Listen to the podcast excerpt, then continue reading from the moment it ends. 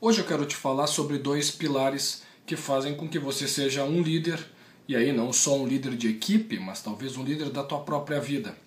Os dois pilares principais é amor e respeito. Se eu perguntar para um monte de gente agora o que, que é amor, grande parte delas vão me dizer que amor é sentimento.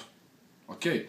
Claro que, eh, de certa forma, isso é verdade, mas no sentido de liderar, amor precisa ser comportamento. Né? O amor precisa ser o que você faz pelas pessoas e o que você dá para as pessoas. Isso é sentimento de amor. E aí quando se fala de amor, ele é no sentido mais amplo e você não ama só as pessoas que você tem afinidade. Você precisa amar todas as pessoas. Fazer pelas pessoas sentimento de amor.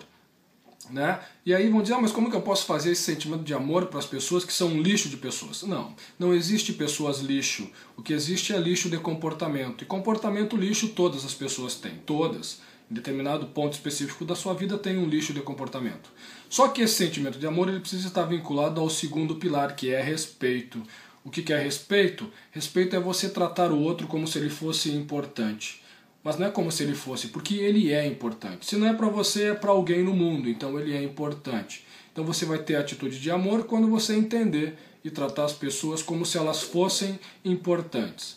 Né? Então, Enxerga as pessoas como aquela propaganda sanduíche. Na frente é me aprecie e atrás é me respeite. Trate as pessoas com apreciação. Veja as coisas boas que elas têm e faça o bem para elas. E por trás, quando elas não estiverem na sua frente, respeite e fale bem das pessoas. O líder age assim. Isso é ser um líder.